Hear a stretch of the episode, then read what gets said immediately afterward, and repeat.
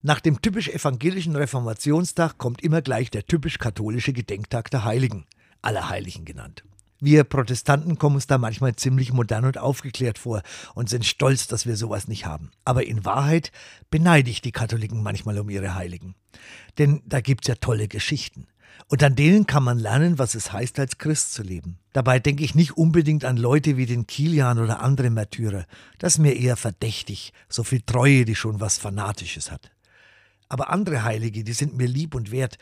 Der heilige Franziskus zum Beispiel mit seiner Liebe zu Gott und den Menschen und Tieren und der ganzen Schöpfung. Oder der heilige Filippo Neri, der die Menschen durchs Lachen zur Einsicht führt. Oder die heilige Elisabeth, die Brot und Rosen verteilte. Oder ach, es gibt viele, die ich gerne in meiner eigenen Ahnengalerie hätte. Die ich drin hätte, weil ich von ihnen lernen kann, als Christ in der Welt zu leben. Insofern ist dann der katholische Allerheiligentag auch wieder ein ökumenischer Feiertag, wie halt der Reformationstag eigentlich auch. Und das ist gut so.